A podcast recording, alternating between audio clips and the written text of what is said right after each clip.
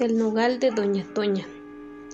En la comunidad de Bominzá por el año del 2008, a un joven de esta misma comunidad le ocurrió algo escalofriante. Cuenta su familia que había salido a juntarse con sus amigos a la cancha de la comunidad. Su mamá, preocupada del lugar donde se encontraba, se encontraba en su casa preocupada por su hijo, mientras este joven se encontraba junto con sus amigos. En este tiempo, el joven era un poco rebelde y se decía ser emo. Pasados ya algunas horas, el joven se despidió de sus amigos.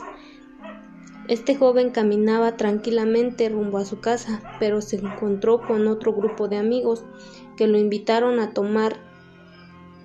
Al ver que aún había un poco de luz, decidió quedarse a pasar otro rato con ellos.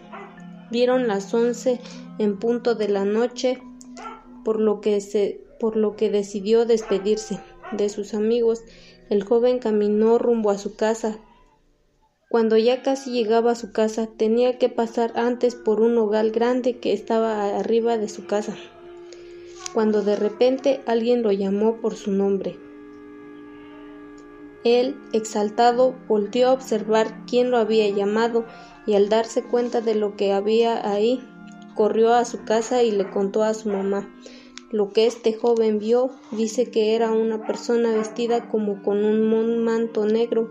Dicen que a muchas personas les ha tocado la mala suerte de toparse con este ende.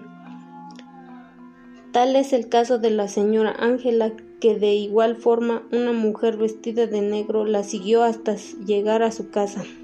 En el lugar llamado La Palma dicen las personas que esto ocurre desde que una mujer golpeada por su marido decidió quitarse la vida en este nogal.